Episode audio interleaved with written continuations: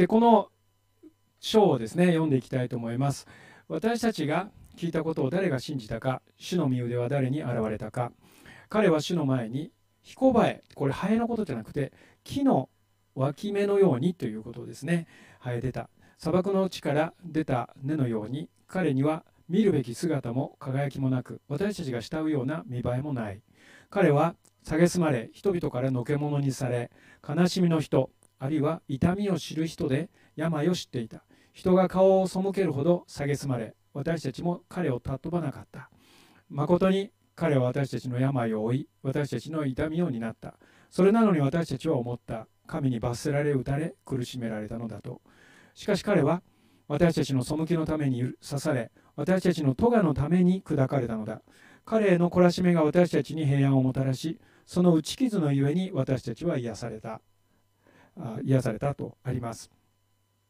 皆さん普通救い主とかですね、えー、あるいはその来るべきこう王の王っていう時にですね普通みんなが想像するのは非常に栄光に包まれてですねかっこいいもう、素晴らしい人を想像すると思うんですね。けれどもこのイエス・キリストがこの地上に来る前にですねイザヤは彼はそういう人ではないと予言したわけですね。もう本当に見るようなこの見るべきものもない。もう本当に蔑まれですね。そして見栄えも何もない、えー、全くそういうヒーロー的なですね。そういうものは何もない。そういう人が私たちを救うためにこの地上に来るって予言したわけですよね。そしてこのメシア予言がもうその全部ですね、えー、当てはまって、えー、成就したということが非常に驚きであるということですね。で今日このことを通して私たちは自分の視野について考えてみたいと思うんですけれども、えー、私たちの視野は普通とても狭いと思うんですね。特に神様に比べればもう本当に狭いということが言えると思います。6節にですね私たちは皆羊のようにさまよいそれぞれ自分勝手な道に向かっていった。しかし主は私たち全てのものの咎を彼に負わせたとあります。まあ、本当に羊っていうのは視野が狭いそうで、えー、もう目の前の羊のお尻しか見えないってよく言われるんですけどそのお尻にくっついていくから前のおし羊が違う方に行くとその方向に行くっていうふうに言われてるんですね。ですからまあ、目見てもなんか一本線が入ってるだけですからあれ関係あるのかどうか分かんないんですけどあんまり視野が広くないということですね。ですから、まあ、本当にこの羊のようにさまよってですね。そして自分勝手な道に向かっていった。まあ、今私たちの世界を見るときに私自身私たち自身を含めてですね多くの人々がそうであると言わなければならないだろうだろうなと思います。7節。彼は痛めつけられ苦しんだ。だが口を開かない。ほふり場に引かれていく羊のように。毛を刈る者の前に黙っている雌羊のように彼は口を開かない。シータゲット裁きによって彼は取り去られた。彼の時代のもので誰が思ったことか。彼が私の民の背きの上に打たれ生ける者の力立たれたのだと。彼の墓は悪者どもと共に研ぐ者と共にその時死の時に設けられた。彼は不法を働かずその口に欺きはなかったが。しかし彼を砕いて病を負わせることは主の御心であった。彼が自分の命を代償の捧げ物とするなら末永く子孫を見ることができ主の御心は彼によって成し遂げられる。彼は自分の魂の苦し激しい苦しみの後を見て満足する。私の苦しいしも正しいしもべはその知識によって多くの人を義とし彼らの咎を負う。それゆえ私は多くの人を彼に分け与え彼は強者たちを戦勝品として分か分かち取る。彼が自分の命を死に明け渡し背いた者たちと共に数えられたの数えられたからである彼は多くの人の罪を負い背いた者たちのために取りなしをする特にですねこの羊のようにさまよいというところなんですけれども私たちはこの人間はですね本当にさまよいやすい迷いやすいものではないかなと思います。えーすいません。自分自身とかですねあるいは家族っていうものがまず自分の周囲にありますね。そしてまた、えー、学校や職場や、まあ、地域というものがあると思います。場所的にはですね。そしてまた生活衣食住や人生や自分が生きている間のことですね、まあ、先ほども須藤先生おっしゃってましたけれどもその自分の生きている間だけで終わるのではない、ね、例えば自分の財産は次の世代に受け継がれていく。そういうこともあるでしょう、まあ、いろんな意味での財産がありますよね。お金だけではなく、えー、生活しているその場所だけではない。周囲の人々との人間関係でみんなが悩んでいるわけですね。え、日常に起こる些細な出来事で不満を言ってですね。そして情報交換という名前の悪口を言い批判をし合うというのは、まあ、視野が狭いというふうに言わざるを得ないわけですね。えー、悲惨な戦争をメディアで見聞きしてもですね遠い国の出来事で私に何ができるだろう関係ないということもできるし実際関係ないといえば関係ないかもしれないわけですねですからそれは私たち一人一人の考え方による視野によるというふうに思うわけですで実はこのイザヤの時代のユダヤ人も自分のこととしことしか考えていないということなんですね。神様が救い主を送ろうとしているけれどもあなた方は今自分のことしか考えてないでしょうとこの国の未来のことについて考えてないでしょう自分の罪がこの国をどんなに窮地に追い込むかということを考えてないでしょう今どうするかによってこの国の行く末あなたの子孫がどうなるかは決まるんだよということをこのイザヤは警告するわけですよね。預言者というのは本当のこと言うんです。皆さん本当のこと言いながら生活できます？特に日本人的に。何もかんも本当のこと言って生きたら多分私たちはもう社会で生きていけませんね。あの本当のこと言うことは大事ですよ。でもいちいち本当のこと言ったら別に言わなくてもいいこともあるわけですよね。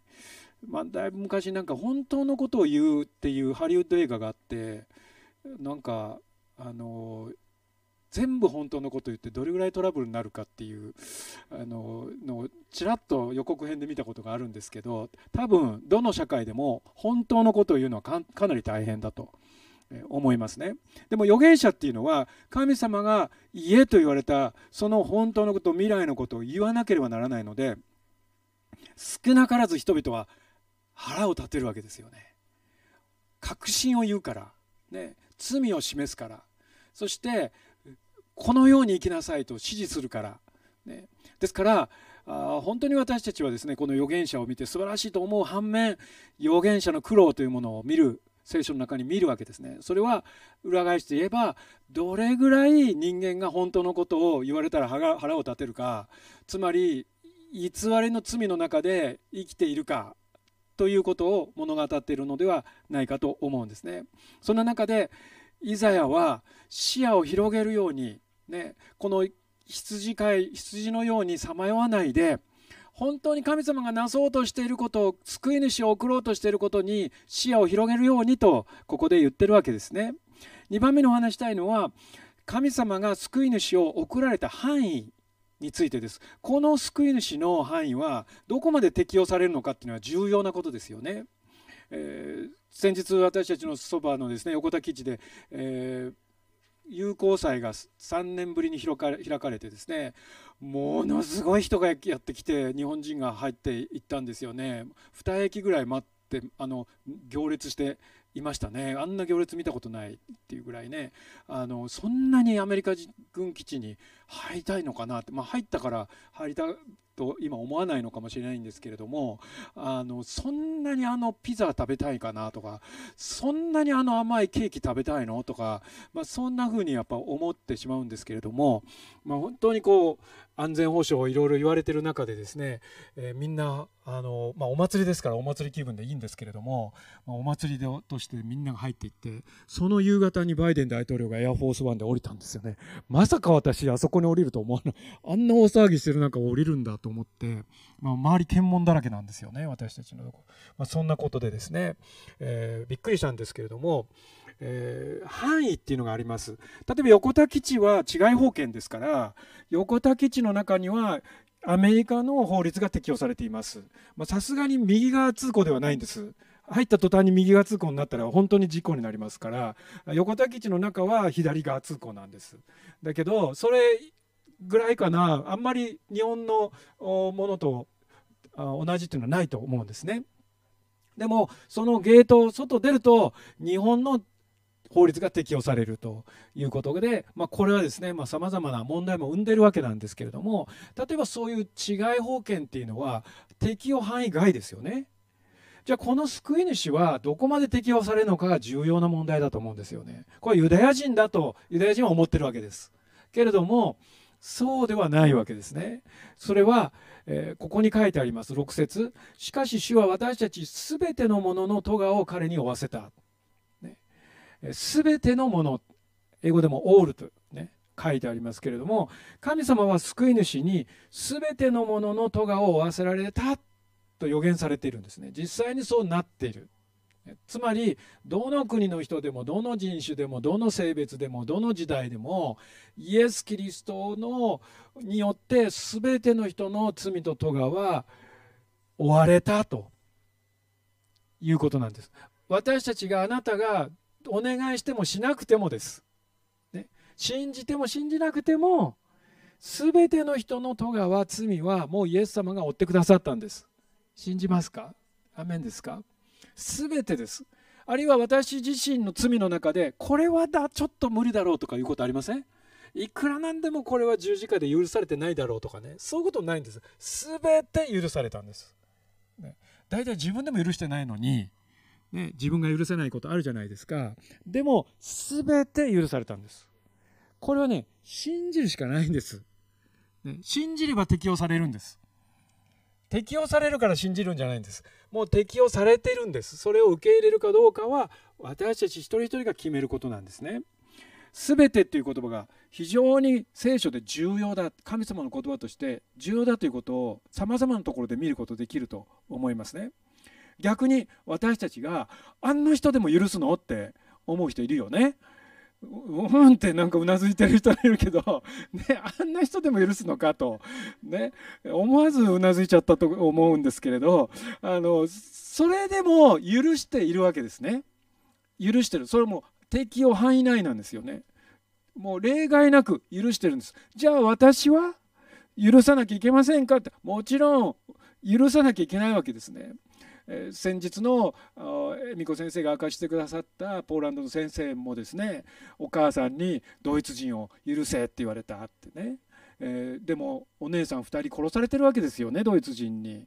ロシア人を許せって。ロシア人にお父さん殺されかかってるんですよね。でもお父さんロシア人許せって言って育ったって。で今日共産主義者になってですねそして家で行われてた家庭集会に爆弾仕掛けたっていう人ですよね。その方の報告会この間聞きましたけど私は本当に心を打たれましたね。あまた後でお話したいと思うんですけれども許せってだって私たちが許そうと許さなきゃいけないって相手ってそれほど悪くないでしょ？だけど彼は許したですよね。でそれが今の彼の生き方に直結しているっていうのをこの間見たです私ズームで。本当につながってるんだなって。今でも彼はねその話しながら泣いてましたね。どんなにそれがチャレンジングなことで難しいことだったかを物語ってると思うんですね。私もそれ見ながらね思ったんですね。彼がそれができるんだったら私もやんなきゃなって思った。私をもっと視野を広げてそして人々を許すということについて愛するということについてもっと広げられないたいなってその報告会を見て思ったんですよね。まだ見てない方は今でも見れますのでぜひご覧になっていただきたいと思うんですね。あんな人でも身代わりになるんですか？あんな人でも許すんですか？そうですあんな人でもです。神様の救いが及ばない場所はないんですね。3つ目は目を上げて畑を見るということです。ヨハネの4章35節にイエス様はこうおっしゃいました。あなた方はまだ4ヶ月あってそれから借り入れだと言ってはいませんか？しかしあなた方に言います。目を上げて畑を見なさい。色づいて借り入れるばかりになっています。私たちはですね、まだまだまだまだと思うわけですね。例えば子どもたちを見てまだまだイエス様を信じるのは早いとかですね。まだまだ自分のこの働きを委ねていくには早いって思うかもしれません。でも今ここで連想したですねユースを見たらそんなことないっていうことが分かりますよね、え、今日かなうちゃんにねあの総額ありがとうって言ったら通じませんでした。先生総額って何ですか？って言われました。奏楽っていうのは演奏の奏と楽器の楽って書いてあの賛美の伴奏することだよって言ったら「へえ」って言ってました。奏楽やってる本人が奏楽を知らないという、えこのカルチャーショックですね。ジェネレーションギャップが、まあ、60歳代のおじさんとの間にですね、まあ、生じてるわけですよね。でも私は喜ぶんですね。本当に。なんで私が弾くべきピアノを弾いてるのなんて思いませんから全然そんなこと。ね。いつまでもいつまでもそこにいるんじゃないよということですね。もちろん奉仕もすることありますけれどでも皆さん私たちがそういう世代にバトンを渡せていることは素晴らしいことではないでしょうかね。そしてもうお父さんお母さんもうもうあのスマホ持ってねもうなんかそれで来たでしょっていうぐらいねもう必死になりますよね。それはやっぱり喜びですよね。次の世代子供たちにそのことが受け継がれていくことはね本当に人間の喜びになるわけですよね。でもそれが他人だとね喜べないこともあるわけです。あるいは全然知らないその世代だと喜べないってこともあるわけですよね。でもイエス様がここで目を上げて畑を見なさいって言った時全部収穫しなさいって意味じゃないと思うんです。みんなでこれを収穫するために世界に向かって目を上げなさいっていう意味だと信じます。みんなでこの一人では本当に小さな弱い力だけれどもあなた方は自分だけではない多くの人々にこれを伝えてそしてみんなでこの収穫を待っているこの世界という畑に出ていきなさいというふうに言われているわけですよね。皆さんにとって目を上げて畑を見なさいっていうのはどれぐらいの範囲ですかね？どれぐらいの範囲が今皆さんの心の中に見えますか、ね、この世の命というものを弟子たちはこだわっていましたけれどもイエス様は永遠の命を教えと思って必死になってました。あるいは地上の王国だと弟子たちが思ってるのを神の王国が存在されてそのように世界を広げよう広げようとイエス様は弟子たちにされたじゃないですか。同じことを私たちに今されているわけですよね。そしてこの教会は確実にその世界を広げているわけです。今何カ国います？ここに。私は素晴らしいと思うんですよね5カ国ぐらいいるかな？と思うんですよねで本当にそれは喜ばしいことだとそしてそういう方々がもっとさまざまな地域国のからですね言葉通じなくてもこうして英語を同時通訳してくださったりさまざまなご奉仕によって一緒に礼拝できるその恵みがあるわけですよね。これ神の国を表していると思いますね。それを神の国はそういうところですね。神の国をは何語を話すか知りませんけど多分日本語だと思いますけれどもあの本当に、えー、日本語話してるのにみんなで通じるというみんなは英語話してるのにあるいはねあの他の言葉話しても多分ね神の国の言葉神の国に行って語学学校に入らなくてもいいと思います。何語かは知りませんけどみんな通じるんでしょうね。そして本当にみんなが一つになって神を賛美することができるそのことは本当に素晴らしいことだと思うんですよね。期待していきたいと思うんです。それをこの地上でももたらしなさいと主は私たちにこの素晴らしい愛のメッセージを託してくださっているわけですね。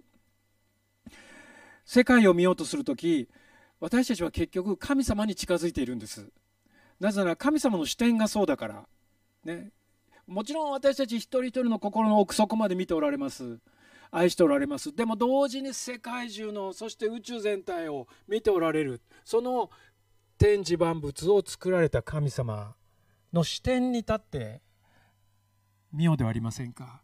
本当にどうしようもない。もうなんか私どうしたらいいかわからないっていう時にそこからこのイザヤ書の40章に書いてあるようにわしのように高く登ってですねそして空から自分を見つめてみようではありませんか？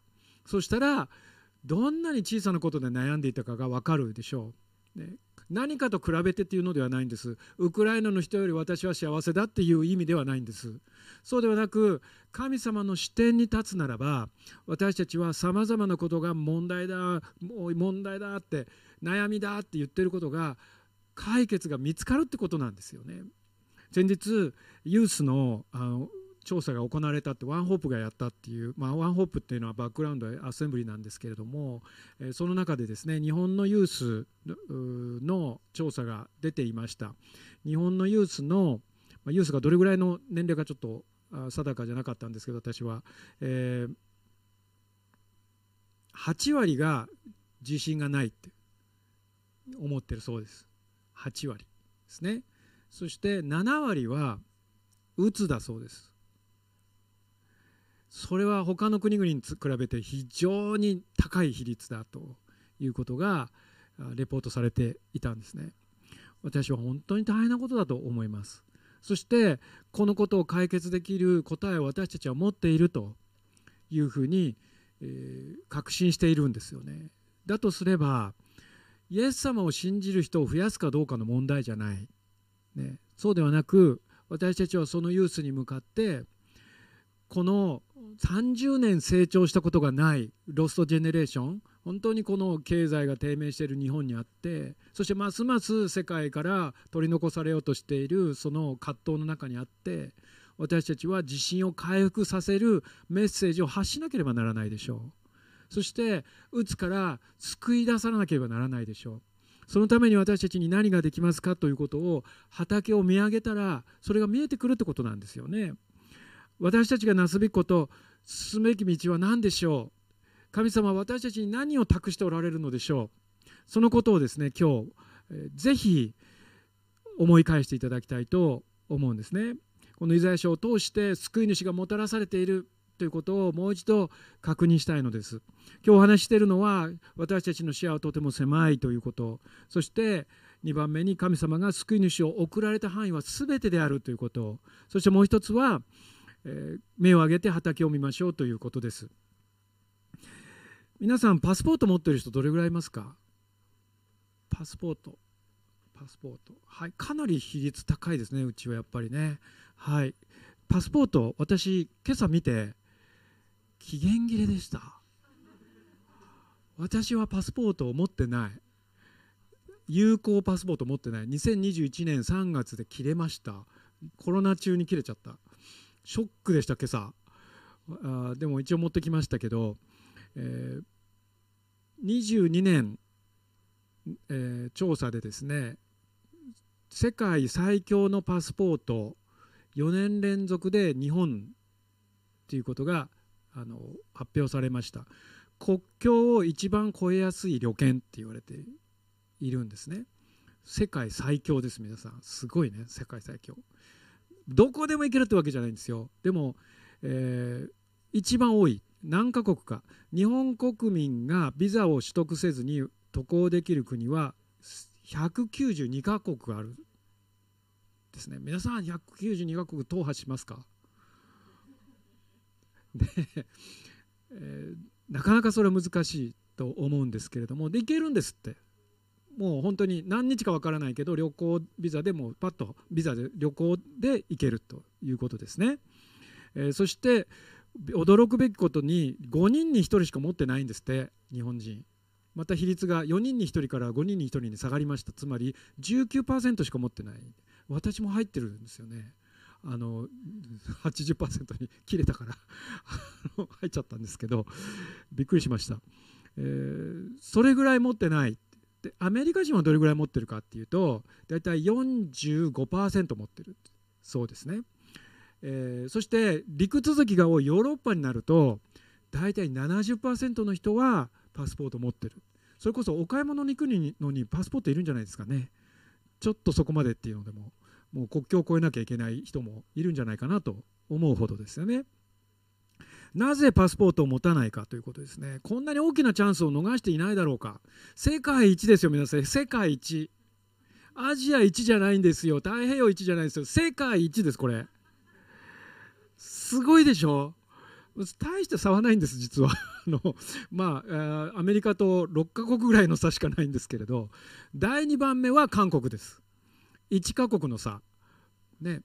えー、ですからもう勝ったっていうほどのもんじゃないんですけどたった1カ国だと思いますね、えー、韓国すごい。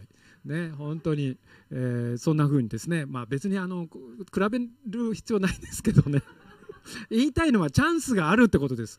皆さんパスポートを持てない人もいるんですよね世界中にたくさん。絶対にパスポート一生持てないっていう国があるんですよ。すぐそばにあります。知ってます私。もう持てないんです。申請してもくれないんです。外国には行けないんです。国境は越えられないんです。そういう人がもう何億人といるんですよ。その中でいつでも自由に取れるこれ。2万円ぐらいするかな。ちょっと高いけど。10年ものはね。で写真撮ってね。あのやればいいんですよ。そしたら1週間ぐらいでくれますよ。12週間で。持っとくだけでも持っといたらそしたら行こうっていう時に行けるから。そんな先生のことを真に受けてたらもう何にも使わないで終わっちゃったみたいなね。そんなことにはならないと思います。なぜパスポートを持たないか。1番目は言葉の壁だと言われてるんですね。やっぱり英語とかね他の言葉を使わないし私たちの国は。だからこんなに6年も9年も習ってるのになんで喋れないのかよく分かりませんけれど、えー、英語、まあ、英語なんとかなります、ね、あのクリステン先生に教えてもらって英語で喋ってですねぜひクリステン先生は日本語を習いたいからあのお互いに教えてねいいと思いますけれどもそして2番目は安全面で不安だっていうんですね、まあ、確かに日本ほど安全な国はなかなかないかもしれませんがそんなに他の国も危険ではありませんほとんど。ね、そして、えー、3つ目はね島国のために海外が遠いんです。ね、本当にこう国境をまたぐってことないですよね足でこうやって。そういうことが他の国はできますよね。それぐらいゲートがあってですねすぐ向こう側。えー、そして4つ目はですね日本発着便の運賃は高いそうです。ね、そして5つ目は、えー、長期休暇が取りにくい。で取るとしても同じ日。だからすごく高いゴールデンウィークに海外とか。ハワイとかねそういうのむちゃくちゃ高いじゃないですか。そして最後は日本国内で十分観光資源があるっていう理由だそうです。まあグアム行くんだったら沖縄行こうかなみたいな、ね、それでその安いし楽しめるし、まあ、こういらないしややこしくないし、ね、グアムってアメリカだって知ってる？クリスティン。グアムってアメリカの島が日本のそばにあるの知ってる Do you know? that? Do you know? ほら知らない知らない人多いんですよすぐそばにアメリカがあるんですよ Did you know? Yeah, yeah, yeah. You can, you can. Three, three, three, four hours. はい。まあ、あの州ではないんですけれどもね、あの自治区ですね、グアムがありますよね、グアム、サイパン、グアムがあテリテリトリーになるんですね。はい、アメリカのパスポートアメリカに入国することになるわけですよね。でそれが一番近いアメリカだと思いますけれども、えー、グアム行ってください、ぜひ。とりあえず、アメリカです。ね。で、いいとこ教えますから、私。あの、もう穴場の、もうすっごい海きれいな、誰もいない、あの、お魚いっぱい見える、あの、海岸をね、はい、賛美先生も紹介してくれると思いますけどみんなで行きましたのでただしあの着替えるとこはありません。ですので、まあ、着替えて車に乗ってレンタカー借りてそれであのそのままあのびちょびちょで帰ってきてください。あそういうとこですね。でもね外国行ったって一つのこの経験になるからそれはすごく大事だと思うんですね、え、順位はですねこうなっています、え、日本シンガポール1位。ドイツ韓国が2位、まあ、2カ国差ですね。そしてアメリカは6位。186カ国。だから6カ国しか違わない。ですよね、まあ、そんな順位になってるんで。でも世界一です。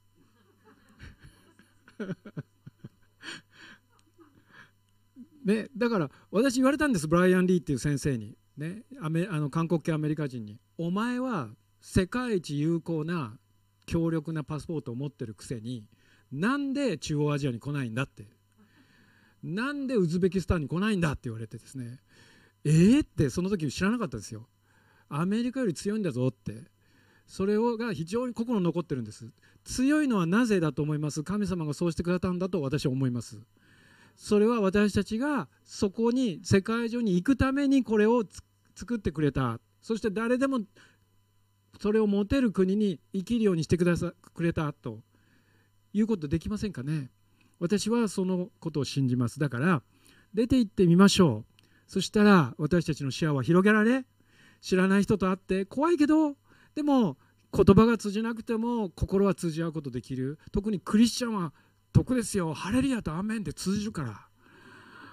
ダメ大丈夫ですよ。ハレルヤーって言っておけばよね。アメンって言っておけば大丈夫ですから。本当に大丈夫ですから。よくしてもらいますから。ぜひですねやってみましょう。先ほどのポーランドのバサラ先生ですけれども先日報告会がありました。でその時に、えー、3人の先生たち発表してくださったんですけどこういうお話をバラサラ先生されたんですね。この戦争を見て私たちは本当に神様はこのことをコントロールしておられるのかと思っただろうと。なぜ神様はそれを許されるのか。これはとても大切なことです。戦争は多くのものを我々から奪っていきます。戦争は新しいことではなく昔からあるものです。我々はなぜ戦争が起きるのかということを質問したくなります。その答えは神様の視点から見るということから始めなければなりません。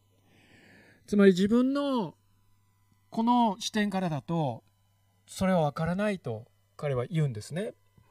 ルーマニアでもポーランドでもポーランドでも私たちは数万人の人々を助けています。食べ物、住む場所、靴や服、それが必要です。けれども一番必要なのは愛なんです。国境で私は思いました。彼らに何が必要か。それは愛だと確信しました。愛について語るのは簡単です。今は愛を表現してみせる時です。戦争はコインの片側です。それは悲惨なものです。そのコインの裏側にあるものは隣人に愛を示すということだと信じます。私たちは神様に愛されている。私たちは神様がどれぐらい愛を示してくださったかをもっと理解しなければなりません。この機会を通して愛を表すことができる。ルーマニアとポーランドの人々は日本の人々と共に難民を助けている。このことを非常にこのバサラ先生は感動してました。まさか日本が日本人とこうしてお話しすることになるとは思わなかったって。そしてこうして報告会を日本語通訳を介して多くのその時百数十人の人たちに話してたんですけれどその人たちにポーランド人の私がこのレポートするなんて夢にも思わなかったって、えー、またあブラガ先生というですねあのモルドバの先生はですね本当にびっくりしたって私がそのポスターに写真が載ってるだけで私はもう本当に気が動転したって言ってました、日本人なんて会ったことないって1人以外は、ね、その石川先生以外は。でもまさか日本の人たちにリポートすると思わなかったっておっしゃってましたね。そのバサラ先生、えー、ルーマニアポーランドのバサラ先生がそう言っています。私が爆弾を作って爆発させた、ね、その共産主義の時ですね。その人々は私を愛してくれました。許してくれました。今ウクライナで戦争があり600万人が国外に逃れそのうちの350万人がポーランドにいます。このことを通してポーランドは祝福された国になったと思います。そうは普通思わないよね。迷惑を被ったと思うんですよね。けれども352万人も受け入れて国が祝福されていると言えるのは本当にその愛の情熱があるからだなと思うんです。そして私たちは今まで異常にこれまでにウクライナのためにこんなに祈り支援したことはないんですとおっしゃったんですね。戦争は祝福でしょうか？もちろん祝福ではないです。世界選挙に関わる世界に関わるということはそれがイエス様の御心だからですね。悲しい戦争があるけれどでも私たちはそこから目を背けないで私たちのできる愛を示さなければならないと信じます。私も世界選挙に関わるようになってずっと長いです。もう30年以上世界選挙に関わってきました。宣教師になったことはないけれどでも多くの宣教師と会い協力しまた少し留学もさせていただきました。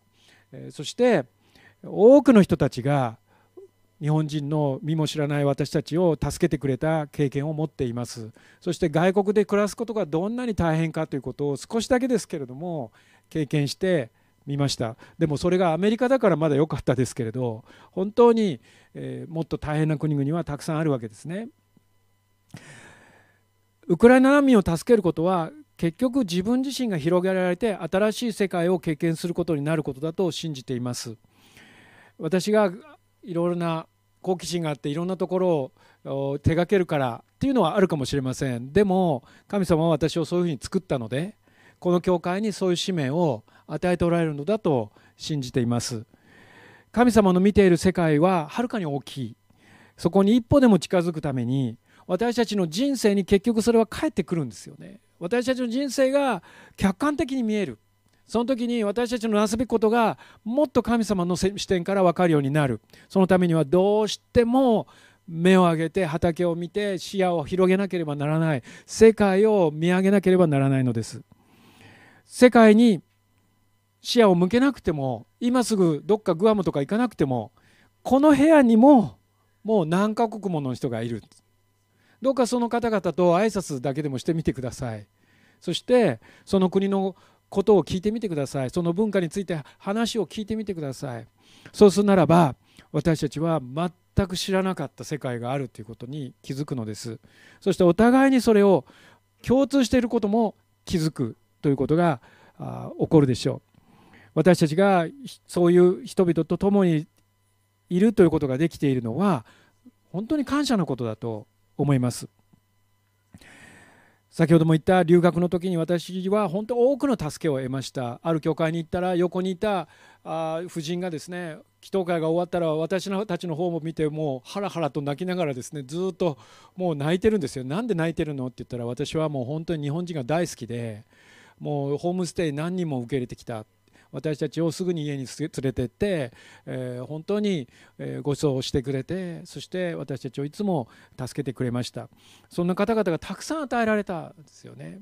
そして、えー、ダラスにある、まあ、当時有名だったチャーチ・オン・ド・ロックという大きな教会の牧師副牧師音楽牧師が私たちを目に留めてですね本当は目に留めた時の写真出そうと思ったんですけどやめました、えー、絶対目に留まるようなあの顔してたので私たち。あの普通の日本人じゃないみたいな感じだったんですけど、まあ、目を留めてそしてあなたはこれから日本に帰るのか？って、ね、あのとにかく私に会いに来いって。で毎週会いに行ったんです帰るまで、ね、そしてそこでですね帰ったら何を何が起こるのかどうするつもりなのかその町はどれぐらいの規模なのかどういう戦略なのかそういうメンタリングをですね私頼んでないですよ何も。だけどそのコンサルティングを私にしてくれたんです毎週私と恵美子に。あまりにも規模が違うんですよねそう数千人の教会なんですよ。でその方に会うだけでもアポイント大変なんですよ。だけど次の人が来てますって秘書が来るんですよ。もうほっとけって言うんですよね。私たちと話したいって。そんなことがあったんですよね。皆さん私たちそれ祈ってもないですよ。お願いしてもないですよ。でも向こうから神様がそういうチャンスをたくさんくれたという経験をしました。マレーシアでもシンガポールでもオーストラリアでもそういう経験をしました。皆さん神様は備えてますよ。あなたがそこに行くこと、そして手ぐすね引いて祝福をあなたにあげようと待っているんですよ。それがその外国の地でなくても私たちが視野を広げて本当に今まで話したことのない人に5歩歩いて「こんにちは」っていうだけでもそこに祝福が待ち構えているということを経験するでしょう。だから今日私たちはですね目を上げて畑を見たいと思うんです。なぜ私たちは視野を広げる必要があるでしょう？えー、セル502のためにも使ってください。そして、えー、なぜ視野を広げるとどんな視野を広げるとどんなメリットがあるでしょう？ぜひ話し合いまた考えてみてください。私は素晴らしい祝福が待っている。そのことを確信してあんまないんですよね。ですのでぜひえー、外国に行くというだけではないんですけれど視野を広げて本当に神様の御心に近づいていきたいと視野に近づいていきたいと思うんですね、えー、そうですか？っていうだけでなく行動するものになりたいと思います。